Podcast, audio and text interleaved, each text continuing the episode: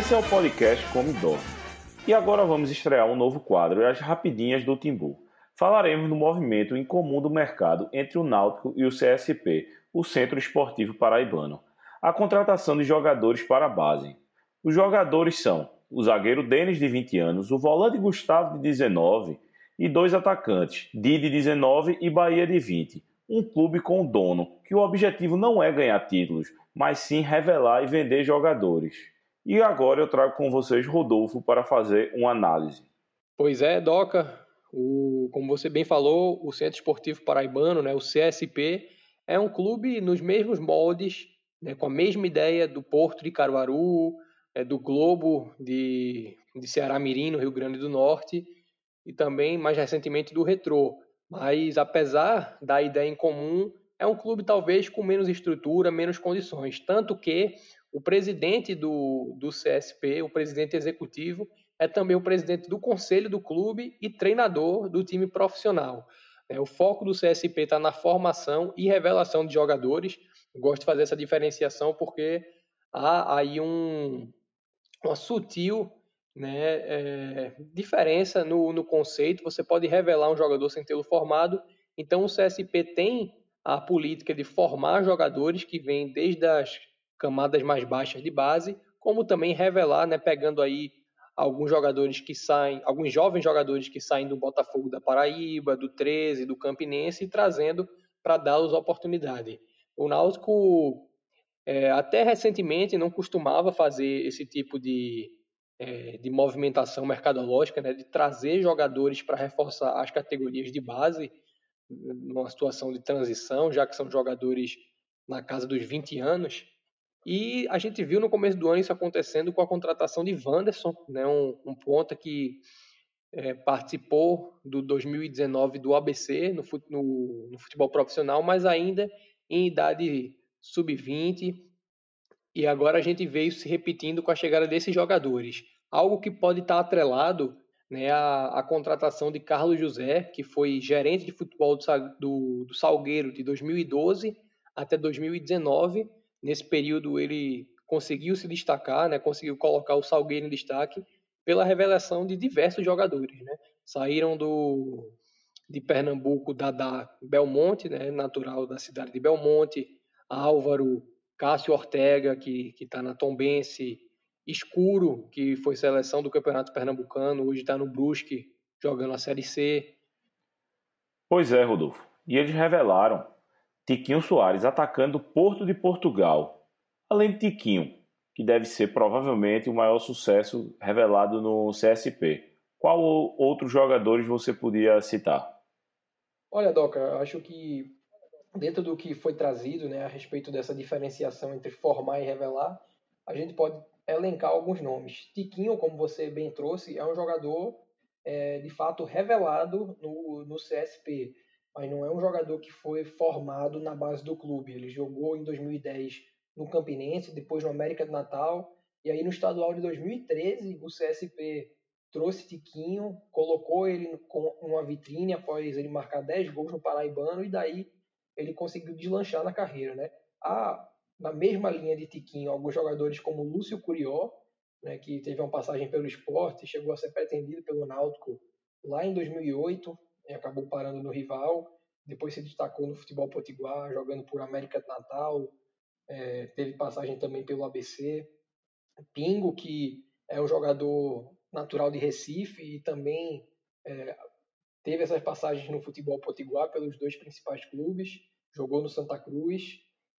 É, e de jogador formado, né, de fato, que surgiu na base do clube, é, não é um nome tão conhecido do torcedor pernambucano, mas teve algum destaque no futebol do Nordeste, é, entre em, em, praças mais é, menores, podemos dizer.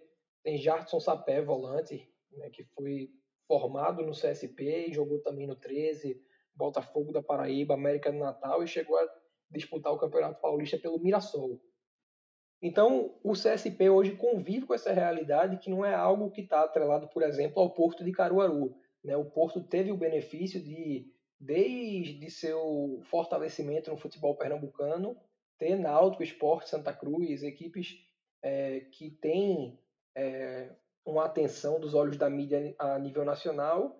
E ainda que nem sempre jogadores do Porto tenham ido direto para algum das, da, dos três times aí do trio de ferro, eventualmente eles acabaram voltando para cumprir, digamos assim, esse destino. Né? Araújo, Marquinhos Caruaru e Josué foram direto do Porto para o Goiás, mas dois deles acabaram, é, em algum momento da carreira, vindo jogar no Náutico. Marquinhos ainda jogou no Santa Cruz. Então, esse é um aspecto que dificulta bastante, bastante a, a operação do CSP como um clube formador. Você falou de Lúcio Curió, que acabou indo para o esporte, apesar de ter sido pretendido pelo Náutico. Algum outro jogador do CSP já chegou a jogar pelo Timbu? Recentemente, é, houve a passagem do zagueiro Sueliton pelo Náutico no, na Série C de 2018 e também no primeiro semestre de 2019. Ele acabou depois cedido ao futebol boliviano, mas quando contratado lá em 2018, Sueliton veio emprestado pelo CSP. Ele é um jogador que tem aquela mesma conotação do Tiquinho Soares. É um, um atleta que não foi formado na base do CSP. Ele jogou em 2010 no Campinense, teve passagem por Ponte Preta e outros clubes de futebol paulista até que o CSP o trouxe para jogar um campeonato paraibano.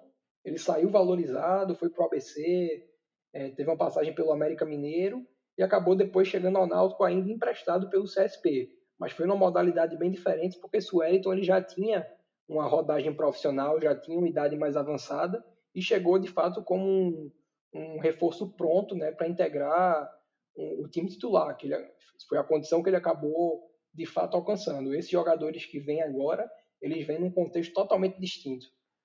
Então, Rodolfo, você é analista no América de Natal. E conversando com você, você já tinha me falado que estava no seu radar o atacante Bahia que está vindo no Náutico, não é isso? Me fale um pouco dele. Pois é, é um atleta que estava no radar, né? A gente é, que trabalha nessa área de desempenho e mercado do futebol está sempre fazendo acompanhamento, sobretudo dos jogadores mais novos, para ter um banco de dados que, que facilite nesse tipo de trabalho. E aí o Bahia é um jogador que estava incluso nessa, nessa lista, é um jogador que, que, tinha chamado atenção, tem 20 anos, fez 10 jogos e marcou um gol no, no Campeonato Paraibano, e é um, um centroavante moderno, né? não é um centroavante parado, não é aquele é, jogador que fica tão preso na área, ele tem uma mobilidade e pode fazer duas funções em campo, né? dentro de um, de um mesmo estilo de jogo. Ele pode tanto apresentar recursos de um centroavante clássico, né, segurando os zagueiros, fazendo uma proteção para ajeitar a bola para quem vem de trás, fazendo basicamente aquela flutuação né, por dentro da área, mas ele também tem uma mobilidade que o caracteriza como um bom falso 9. É um jogador que sai bastante da área, é, busca participar de triangulações então, eu acredito que, sobretudo pelo modelo de jogo que o Náutico tem tentado desenvolver, é, até mesmo no seu currículo de formação, se a gente considera que Odilável, é, recém-formado na base do Náutico, né, deixou o clube na temporada passada, é um jogador que atende a esse mesmo, esse mesmo diagnóstico, digamos assim, há um alinhamento aí entre o que o Náutico está procurando no mercado e o que, o que vem sendo produzido pela casa. Bem, pessoal, esse é o fim do nosso programa. Escute nossos outros programas em nossas redes sociais, no Deezer, Spotify, Apple Podcast e YouTube. Siga nosso Instagram, Come Dorme Podcast, tudo junto, e nosso Twitter, Come Dorme PC. É isso aí, pessoal. Tchau, tchau.